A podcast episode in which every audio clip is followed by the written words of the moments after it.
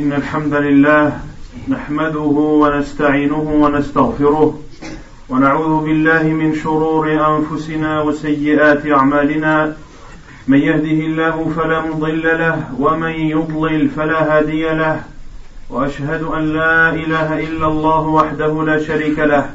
وأشهد أن محمدا عبده ورسوله. يا أيها الذين آمنوا اتقوا الله حق تقاته. ولا تموتن إلا وأنتم مسلمون. يا أيها الناس اتقوا ربكم الذي خلقكم من نفس واحدة وخلق منها زوجها وبث منهما رجالا كثيرا ونساء واتقوا الله الذي تساءلون به والأرحام إن الله كان عليكم رقيبا. يا أيها الذين آمنوا اتقوا الله وقولوا قولا سديدا. يصلح لكم أعمالكم ويغفر لكم ذنوبكم ومن يطع الله ورسوله فقد فاز فوزا عظيما. أما بعد فإن خير الكلام كلام الله وخير الهدي هدي محمد صلى الله عليه وسلم وشر الأمور محدثاتها وكل محدثة بدعة وكل بدعة ضلالة وكل ضلالة في النار. أما بعد فنواصل بإذن الله تبارك وتعالى ونكمل ما ونكمل تفسير سورة الكهف وبالأخص قصة أصحاب الكهف. هؤلاء الفتية الذين لجأوا إلى كهفهم فرارا من قومهم. وقد ذكرنا في الجمعة الماضية كيف حفظ الله تبارك وتعالى أجسادهم عند نومهم وأن الله عز وجل أمر الشمس أن تنحرف يمينا وشمالا عند الغروب وعند الطلوع. وكيف أن الله سبحانه وتعالى كان يقلب أبدانهم ذات اليمين وذات الشمال حتى لا تلصق بالأرض. وكيف أن الله عز وجل جعل أمام الكهف كلبا باسطا يديه حتى لا يدخله لص أو سارق. ثم ذكرنا أنهم استيقظوا من نومهم فتساءلوا بينهم كم لبثوا في ذلك الكهف. ثم فوضوا الأمر إلى الله تبارك وتعالى. ثم أرسلوا واحدا منهم وأعطوه دراهم ليشتري طعاما إلى المدينة. وقد وقفنا إلى ذلك. Nous continuons alors l'explication et l'exégèse de Surat la caverne et de façon plus précise l'histoire des gens de la caverne. Et l'on avait vu durant le discours dernier comment Allah Azzawajal a préservé ces jeunes gens dans leur caverne lorsqu'il ordonnait au soleil de se dévier à droite lorsqu'il se levait et de se dévier à gauche lorsqu'il se couchait afin d'éviter que la lumière du soleil ne vienne porter atteinte à ces jeunes gens qui étaient dans leur sommeil profond et comment Allah Azzawajal a préservé également leur corps en faisant en sorte qu'ils se tournent tantôt sur le côté droit, tantôt sur le côté gauche afin que leur corps ne se colle pas à la terre car un corps qui reste longtemps sur terre, eh bien celle-ci l'absorbe et se colle à lui. Et comment Allah Azzawajal a fait en sorte qu'un chien se mette à l'entrée de cette caverne, pas étendue, et ceci pour euh, empêcher tout voleur ou personne mal intentionnée de pénétrer dans cette caverne.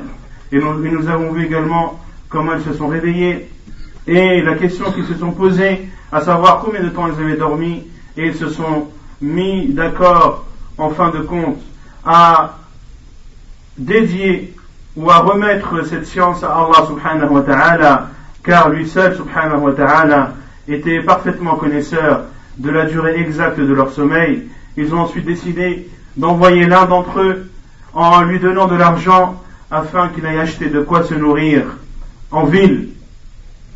ثم قال تبارك وتعالى وكذلك أعثرنا عليهم وكذلك عثرنا عليهم ليعلموا أن وعد الله حق وأن الساعة لا ريب فيها.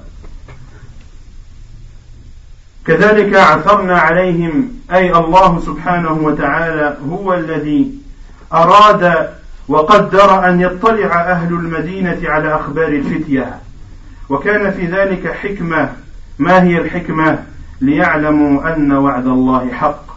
وقد ذكر بعض أهل العلم أن أهل المدينة أحاطوا واطلعوا على هؤلاء الفتية بسبب العملة التي كانت عند ذلك الشاب فكانت عملة قديمة جدا. يعني قديمة من ثلاث من ثلاثمائة سنين. فأهل المدينة ما كانوا يعرفون هذه العملة فلذلك ألفظ هذا ألفظ هذا الشاب أنذارهم وكان سبب ذلك أن علم أهل المدينة بشأن هؤلاء الفتية. ما هي الحكمة؟ قال الله تعالى ليعلموا أن وعد الله حق. أي أن الله سبحانه وتعالى إذا وعد فلا يخلف وعده أبدا سبحانه وتعالى وأن الساعة لا ريب فيها. كيف تعلمون أو كيف يعلمون أن الساعة لا ريب فيها من أدلة من أدلة بعث الموت؟ من أدلة البعث من النوم واليقظة بعده. أنت تنام فتموت وتستيقظ فتبعث. فهذه من أدلة إمكان بعث الموتى من قبورهم يوم القيامة. فكل الناس ينامون فيموتون. فالنوم كما يقال أخو الموت. قال الله تعالى وهو الذي يتوفاكم بالليل ويعلم ما جرحتم بالنهار ثم يبعثكم فيه ليقضى أجل مسمى. فسمى الله تبارك وتعالى في هذه الآية الموت وفاة الموت وفاة واليقظة بعده بعثا. ثم قال تعالى الله يتوفى الأنفس حين موتها والتي لم تمت في منامها والتي لم تمت في, في منامها فيمسك التي عليها الموت ويرسل الأخرى إلى أجل مسمى. إن في ذلك لآيات لقوم يتفكرون. وقد جاءت السنة النبوية تبين ذلك أيضا. فكان النبي صلى الله عليه وسلم إذا آوى إلى فراشه أي إذا أراد أن ينام صلى الله عليه وسلم قال باسمك اللهم أموت وأحيا. يريد بالموت النوم ويريد بالحياة اليقظة بعد الموت بعد النوم. وكان النبي صلى الله عليه وسلم إذا استيقظ من نومه يقول الحمد لله الحمد لله الذي أحيانا بعدما أماتنا الحمد لله الذي أحيانا بعدما أماتنا وإليه النشور. وكان صلى الله عليه وسلم يقول أيضا الحمد لله الذي رد علي روحي وعافاني في جسدي وأذن لي بذكره.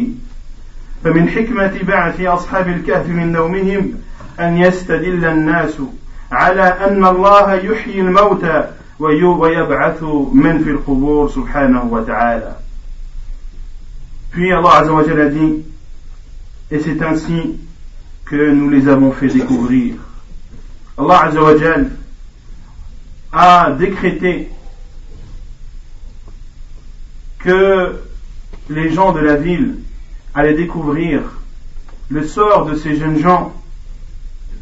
Et il y a derrière cela une sagesse. Et certains savants ont dit qu'ils ont été découverts à cause de la monnaie qu'avait en sa possession ce jeune homme, une monnaie qui datait de plus de 300 ans. Et cette monnaie a fait en sorte que les gens de la ville aient trouvé cela étonnant qu'une monnaie aussi ancienne soit encore utilisée. Et ils ont ainsi découvert et pris connaissance de ces jeunes gens cachés dans leur caverne. La sagesse, Allah l'a dit, afin qu'ils sachent que la promesse d'Allah est vraie Allah subhanahu wa ta'ala, lorsqu'il promet une chose, il ne trahit jamais sa, promesse, subhanahu wa ta'ala. Et Allah azza wa dit également, afin qu'il sache que la promesse d'Allah est vraie et que l'heure viendra sans aucun doute. Comment est-ce que pouvons-nous déduire que du fait qu'il soit découvert, l'on doit déduire que la promesse d'Allah est vraie? Et que l'heure aura lieu sans aucun doute.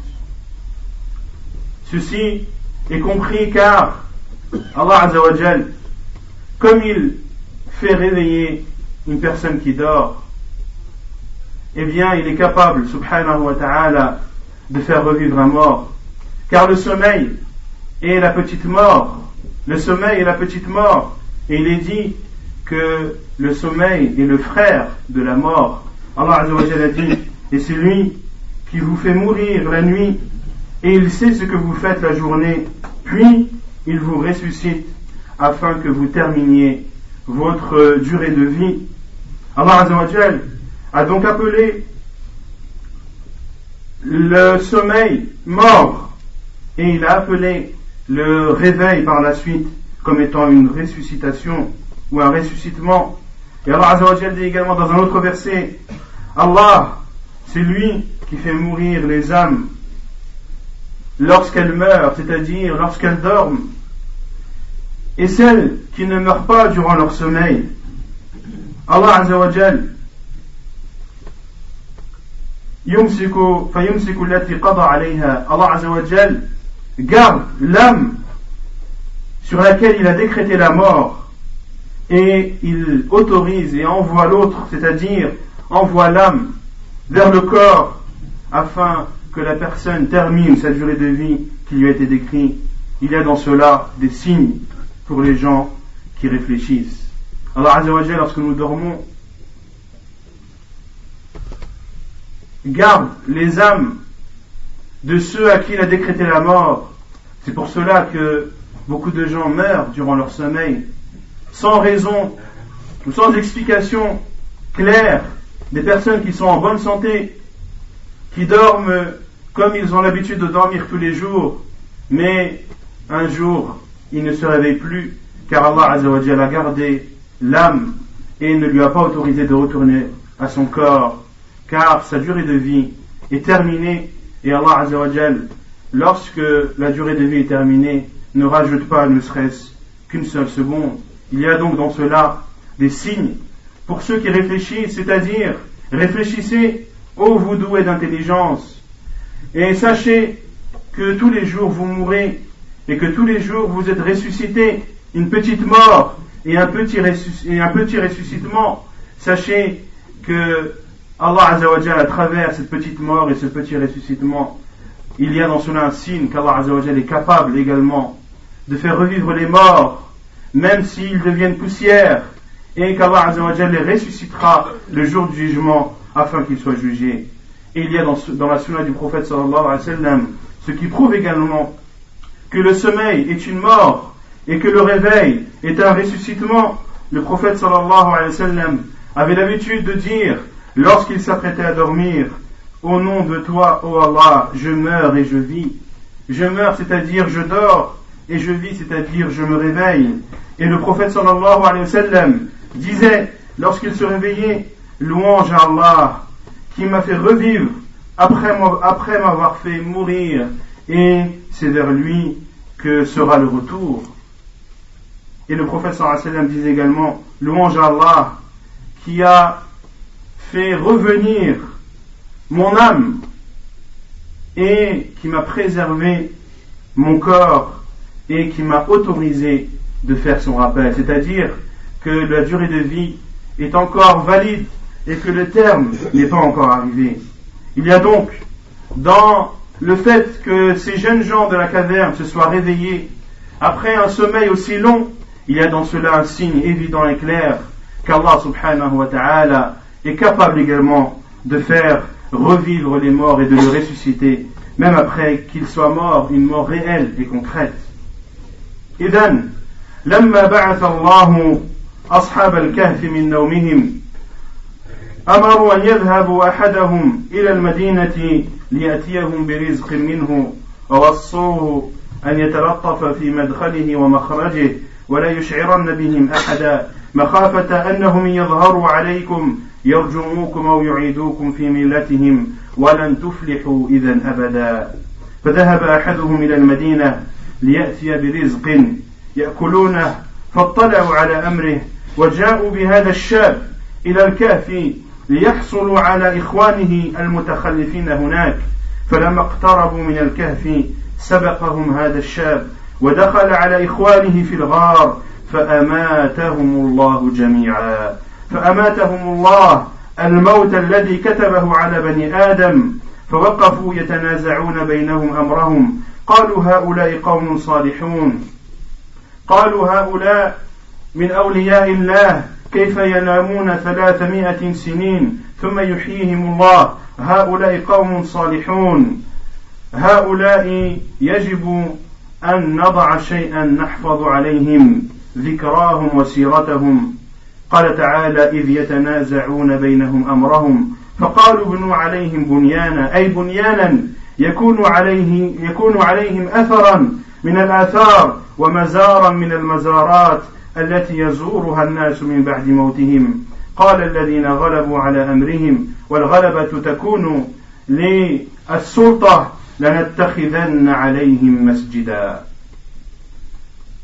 Donc, lorsqu'ils ont envoyé l'un d'entre eux, muni de monnaie, afin de leur apporter de quoi manger, Allah Azzawajal a fait en sorte que qu'il soit découvert et qu'également les frères et ses frères qu'il a laissés dans la caverne soient aussi découverts. Et lorsqu'ils se sont dirigés en compagnie de, ce jeune, homme vers la caverne pour aller à la rencontre du reste des, des jeunes, le jeune qui les accompagnait les a précédés et est rentré dans la caverne avant eux et Allah Azzawajal les a alors fait tous mourir. Allah Azzawajal a cette fois-ci fait mourir tous ces jeunes gens dans la caverne, la mort réelle, la mort qu'Allah subhanahu wa ta'ala a décrétée pour chacun des êtres humains. Ils se sont alors, c'est-à-dire les gens de la ville, sont restés devant la caverne et ont constaté la mort de ces jeunes gens. Et ils ont dit, ce sont des personnes pieuses, ce sont des personnes saintes, ce sont des personnes vertueuses. Comment peuvent-ils dormir plus de 300 ans et ensuite Allah les fait réveiller Ceci prouve que ce sont des personnes qui sont rapprochées d'Allah subhanahu wa ta'ala. Certains ont donc dit alayhim bunyana construisez à côté d'eux un édifice qui sera un lieu de visite par la suite. Un lieu de visite par la suite pour que leur histoire ne soit pas oubliée et pour que la mémoire de ces jeunes gens soit préservée. Et ceux qui ont le pouvoir, c'est-à-dire les gouverneurs, certains représentaient le gouverneur avec ces gens, ont dit nous allons faire sur eux un endroit de prière. لنتخذن عليهم مسجدا وذلك على طريقة اليهود والنصارى أنهم كانوا يبنون على قبور أنبيائهم وصالحيهم مساجد ففي الصحيح عن عائشة رضي الله عنها أن أم حبيبة وأم سلمة رضي الله عنهما ذكرتا لرسول الله صلى الله عليه وسلم كنيسة رأينها بأرض الحبشة وما فيها من تصاوير. فقال النبي صلى الله عليه وسلم أولئك كان إذا مات فيهم الرجل الصالح بنوا على قبره مسجدا واتخذوا فيه تلك التصاوير. أولئك شرار الخلق عند الله يوم القيامة. فاتخاذ المساجد على القبور والبناء فوق القبور محرم ولا يجوز ابدا. لا يجوز أن يبنى القبر نفسه ولا أن يبنى عليه فضلا عن أن يبنى عليه مسجد يركع ويسجد لله تبارك وتعالى.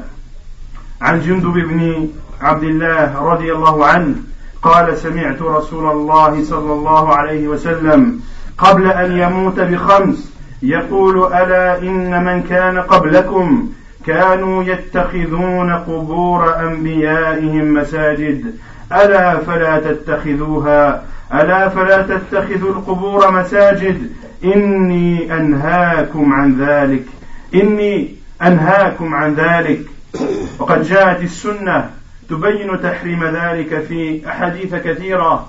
منها حديث عبد الله بن مسعود منها حديث عبد الله بن مسعود رضي الله عنه. قال سمعت رسول الله صلى الله عليه وسلم يقول إن شرار الناس من تدركهم الساعة وهم أحياء ومن يتخذ القبور مساجد. وعن أبي هريرة رضي الله عنه قال قال رسول الله صلى الله عليه وسلم لا تجعل قبري وثنا لا تجعل قبري وثنا لعن الله قوما اتخذوا قبور أنبيائهم مساجد. ومعنى اتخاذ القبور مساجد له ثلاث معان. المعنى المعنى الأول الصلاة على القبور بمعنى السجود عليها. والمعنى الثاني السجود إليها أي اتجاه هذا القبر واستقبالها بالصلاة والدعاء فإن هذا يعتبر من اتخاذ القبور مساجد. وكذلك بناء المساجد عليها وقصد الصلاة فيها. كل ذلك لا يجوز في الإسلام. عن أبي سعيد الخدري رضي الله عنه أن رسول الله صلى الله عليه وسلم نهى أن يبنى على القبور أو يقعد عليها أو يصلى عليها. وقال صلى الله عليه وسلم لا تصلوا إلى القبور ولا تصلوا على القبور. وقد ذكر بعض المبتدعة وبعض الضلال واستدلوا بجواز بناء المساجد على القبور استدلوا بقصة أصحاب الكهف. وقالوا هؤلاء الناس تنازعوا فمنهم من قال نبنوا عليهم بنيانا وقال الآخرون لنتخذن عليهم مسجدا. وقالوا إن في هذه الآية دليل على أنه يجوز أن يبنى أو أن يتخذ القبر مسجدا وهذا ضلال مبين واستدلال بالآية فيما ليس فيها. فإن في هذه الآية ذكر الله تبارك وتعالى كيف تنازع أهل المدينة. والسؤال الذي يطرح نفسه هل هؤلاء الناس كانوا مؤمنين صالحين؟ حتى نعتبر بقولهم هل هؤلاء الذين قالوا نبنوا عليهم بنيانا هل كانوا مسلمين أو نصارى؟ الراجح من أقوال أهل العلم أنهم كانوا نصارى لأن هذا كما قال صلى الله عليه وسلم من عادتهم إن اليهود والنصارى أو لعن الله اليهود والنصارى اتخذوا قبور أنبيائهم مساجد. وحتى لو كانوا مؤمنين فإن هناك قاعدة مهمة في ديننا وهي أن شريعة من قبلنا شريعتنا ما لم تخالف شرعنا. شريعة من سبقنا من أهل الكتاب وغيرهم هي شريعة لنا بشرط أن تكون موافقة لشرعنا. فهل بناء القبور مشروع في الإسلام؟ قال أهل العلم تواترت أحاديث رسول الله صلى الله عليه وسلم في النهي عن اتخاذ القبور مساجد فيكفي ذلك في عدم الاستدلال بهذه الآية كما يستدل به كثير من القبوريين والضلال والمبتدعين كفانا الله وإياكم شرهم Ils ont dit alors, nous allons construire sur eux une mosquée.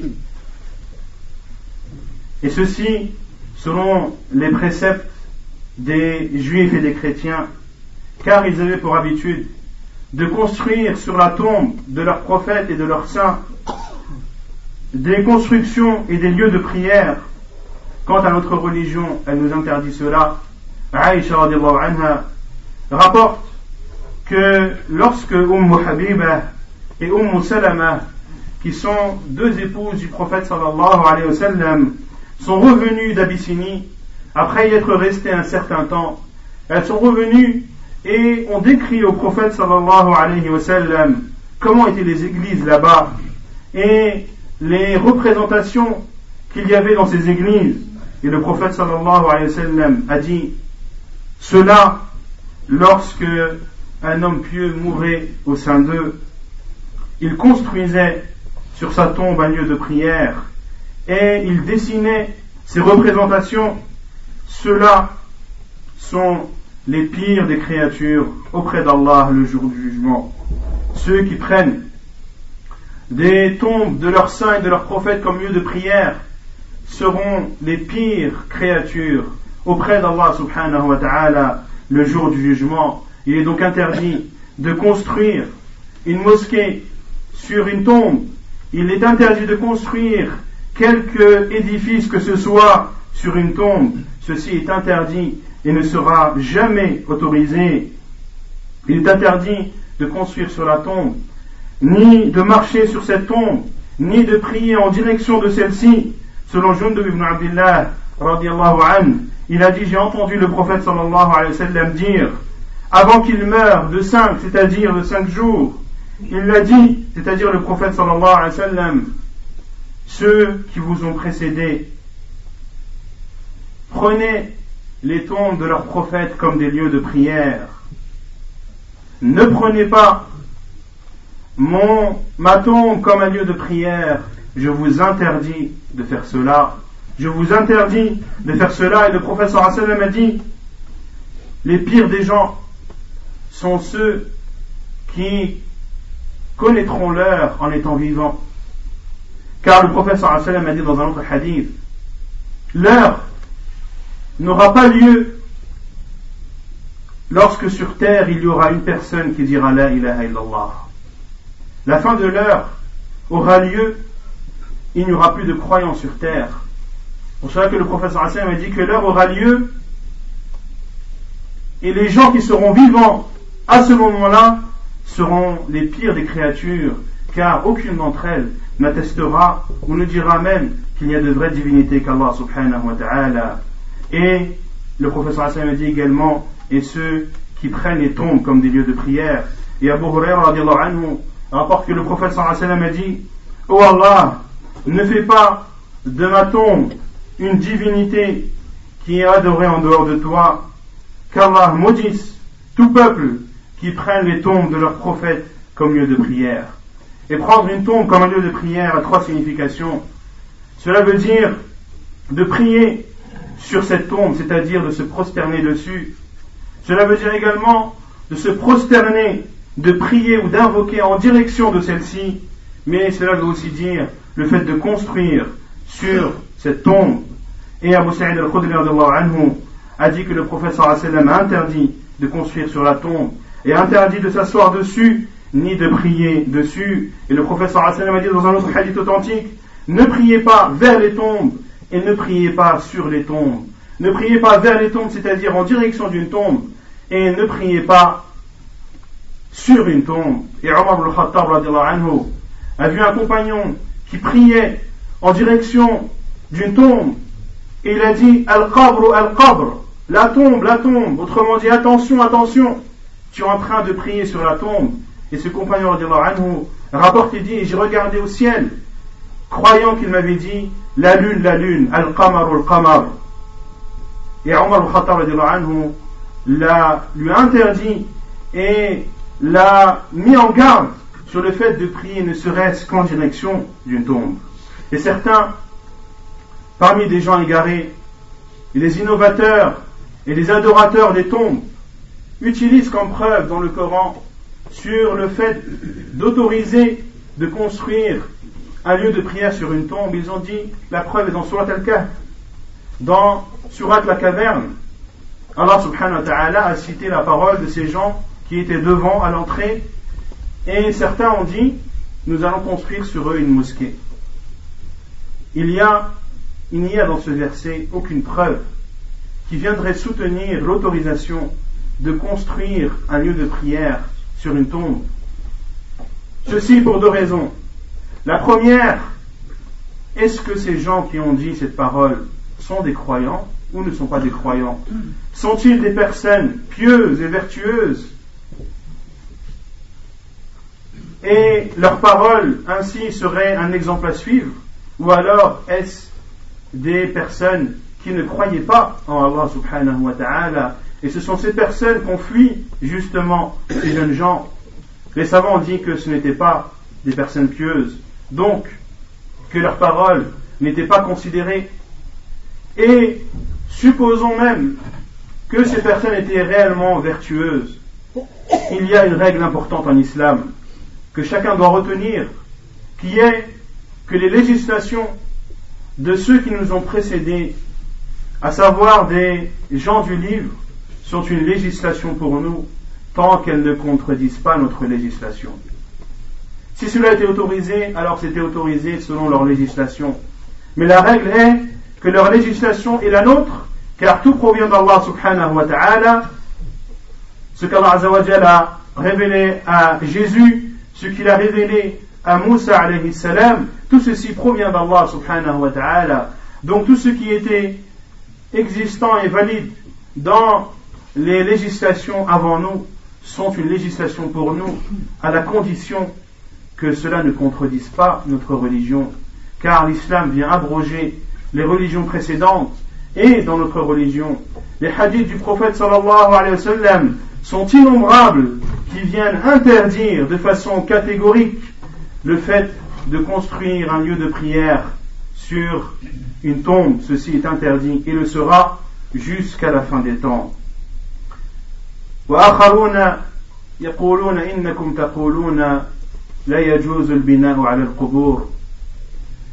فها هو المسجد النبوي.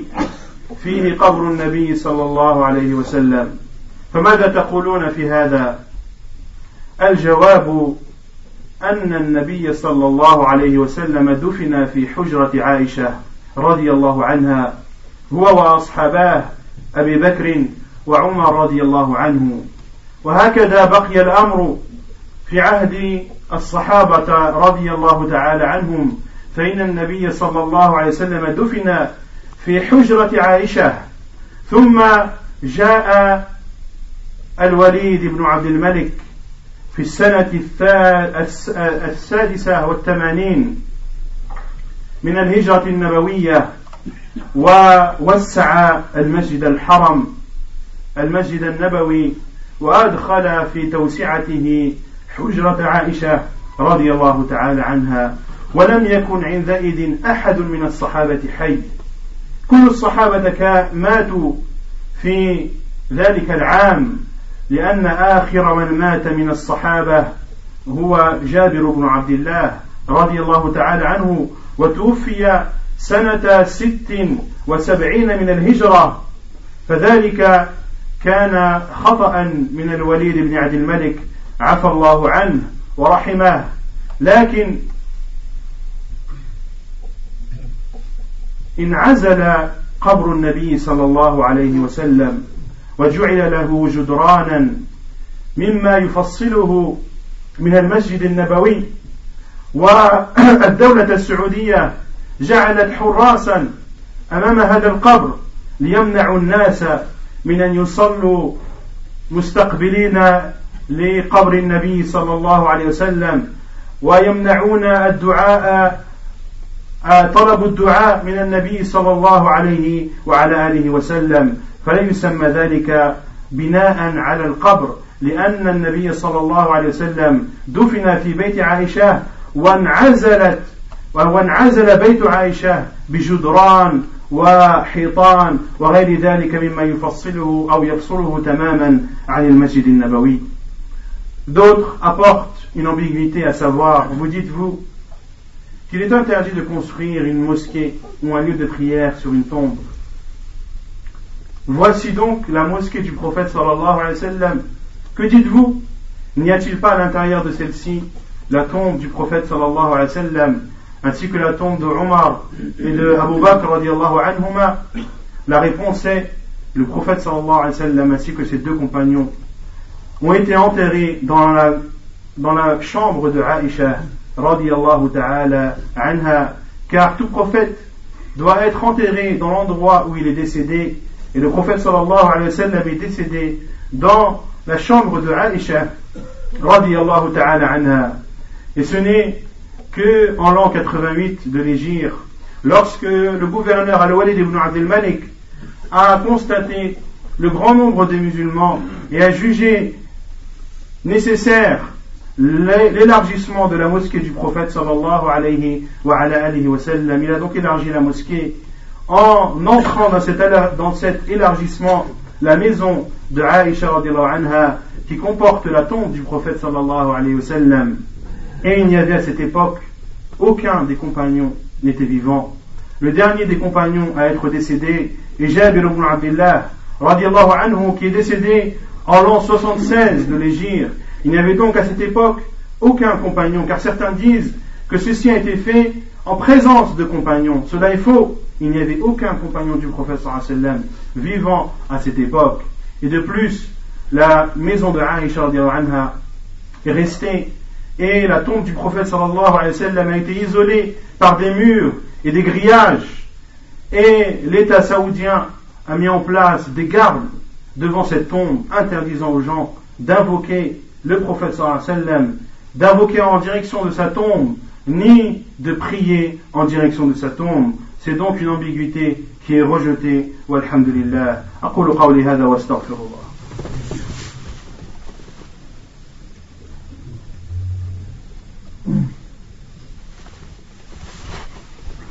الحمد لله رب العالمين والصلاة والسلام على أشرف الأنبياء وإمام المرسلين نبينا محمد وعلى آله وصحبه أجمعين أما بعد. يقول الله تبارك وتعالى وكذلك أعثرنا عليهم ليعلموا أن وعد الله حق وأن الساعة لا ريب فيها إذ يتنازعون بينهم أمرهم وهم قائمون أمام الغار. وقد وجدوهم قد ماتوا أجمعين. فقالوا بنوا عليهم بنيانا ربهم أعلم بهم. قال الذين غلبوا على أمرهم لنتخذن عليهم مسجدا. فلما ماتوا وقفوا أي أهل المدينة يتكلمون في عدتهم لأنهم لم يطلعوا إلا على واحد فأخذوا يتكلمون. وهم على باب الغار. كم كان هؤلاء الفتية؟ فالله تبارك وتعالى ذكر أقوالهم وأشار في الذكر إلى الباطل والصواب من هذه الأقوال. قال تعالى سيقولون ثلاثة رابعهم كلبهم ويقولون خمسة سادسهم كلبهم رجما بالغيب ويقولون سبعة ثامنهم كلبهم. فاختلفت الآراء في عدد أصحاب الكهف كم كانوا. منهم من قال ثلاثة رابعهم كلبهم ومنهم من قال خمسة سادسهم كلبهم ورأي ثالث سبعة وكلبهم ثامنهم. فقال الله تبارك وتعالى أشار في هذه الآية إلى بطلان رأيين وقولين وصواب الرأي الثالث. يقول الله تعالى ويقولون سبعة وثامنهم كلبهم. ويقولون ثلاثة رابعهم كلبهم ويقولون خمسة سادسهم كلبهم رجما بالغيب. ثم قال تعالى ويقولون سبعة وثامنهم كلبهم. ولم يقل في هذا الرأي الثالث رجما بالغيب. فلما وصف الله القولين الأوليين بقوله رجما بالغيب أشار بذلك إلى بطلان هذين الرأيين. ولم يصف بذلك الوصف الرأي الثالث أشار إلى صحته ورجحانه وما هو الرجم بالغيب؟ أي الذي يرجم بالحجر من مكان بعيد لا يصيب هدفه وكذلك الذي يتكلم بلا علم ولا هدى ولا كتاب منير لا يصيب الحق أبدا. فالحق هو ما قام على الدليل فمن تكلم بدليل فقوله الحق ومن تكلم بغير دليل ولا حجه ولا برهان فقوله باطل ومردود عليه Lorsque ils sont arrivés devant la caverne et qu'ils ont constaté la mort de ces jeunes gens, ils n'avaient pas connaissance de leur nombre. Ils ne savaient, ils n'étaient persuadés que d'un, celui qui les a emmenés jusqu'à celui qui les a emmenés jusqu'à cette caverne. Et lorsqu'ils sont morts, ils sont restés devant la, caverne, se posant la question Combien étaient-ils ou combien sont-ils? Allah a cité les différents avis qui sont au nombre de trois et a montré de ces trois avis les deux qui sont faux et le seul qui est vrai. Allah Azzawajal dit, et ils disent, ils sont trois, le quatrième est leur chien. Et d'autres ont dit, ils sont cinq, et le sixième est leur chien, Rajman bil en parlant d'une chose invisible. Et d'autres ont dit, ils sont sept, le huitième est leur chien. Il y a donc trois avis. Certains ont dit, ils sont quatre, le cinquième est le chien. D'autres ont dit, ils sont cinq, le sixième est le chien. Et d'autres ont dit, ils sont sept, le huitième est le chien. Allah Azzawajal a dans ce verset montré la vérité et le faux lorsqu'ils ont dit, ils sont trois, le quatrième est leur chien. Et d'autres ont dit, ils sont cinq, le sixième est leur chien. Allah Azzawajal a dit, Rajman bil il parle de l'invisible. Et lorsqu'Allah Azzawajal a cité la vie, qui dit qu'ils sont sept et que le huitième est leur chien, Allah Azzawajal n'a pas dit Rajman bil Cela prouve que c'est le troisième avis qui est le vrai et le juste, et que les gens de la caverne étaient sept et le huitième et le, chien était le huitième. Que signifie Rajman bil Cela signifie le fait de lancer une pierre de loin. Le fait de lancer une pierre en étant extrêmement loin de sa cible. Celui qui lance une pierre, lorsque la cible est extrêmement lointaine, n'atteint pas celle-ci. De même, ceux qui parlent sans preuve, ils n'atteignent pas la vérité. Ils n'atteignent pas la vérité, ils ne l'atteindront jamais. La vérité est celle qui est reposée sur une preuve soit du livre d'Allah ou soit de la sunna du prophète sallallahu alayhi wa sallam. Quant à celui qui parle sans preuve, ni du Coran ni de la sunna du prophète sallallahu alayhi wa eh bien sa parole est fausse et est rejetée sur lui. نسأله تبارك وتعالى أن يجعلنا من الذين يعتبرون بالقرآن.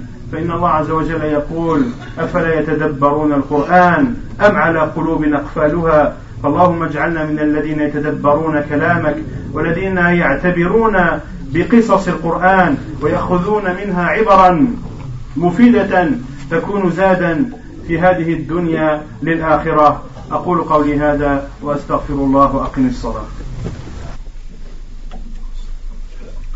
الله أكبر.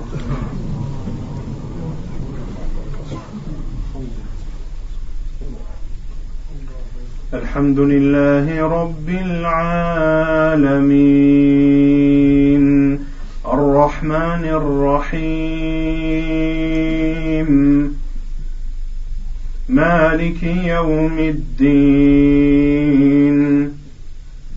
إياك نعبد وإياك نستعين. اهدنا الصراط المستقيم. صراط الذين أنعمت عليهم غير المغضوب عليهم ولا الضالين.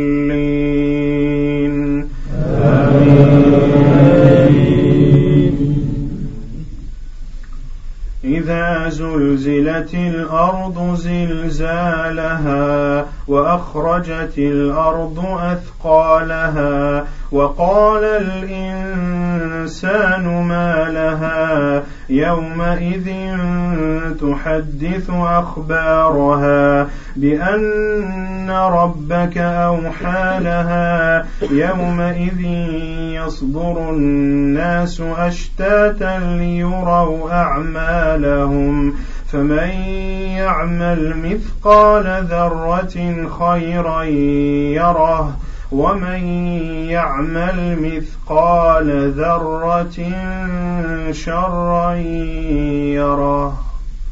الله أكبر. الله أكبر. الحمد لله رب العالمين. الرحمن الرحيم. مالك يوم الدين. إياك نعبد وإياك نستعين. اهدنا الصراط المستقيم. صراط الذين أنعمت عليهم غير المغضوب عليهم ولا الضالين.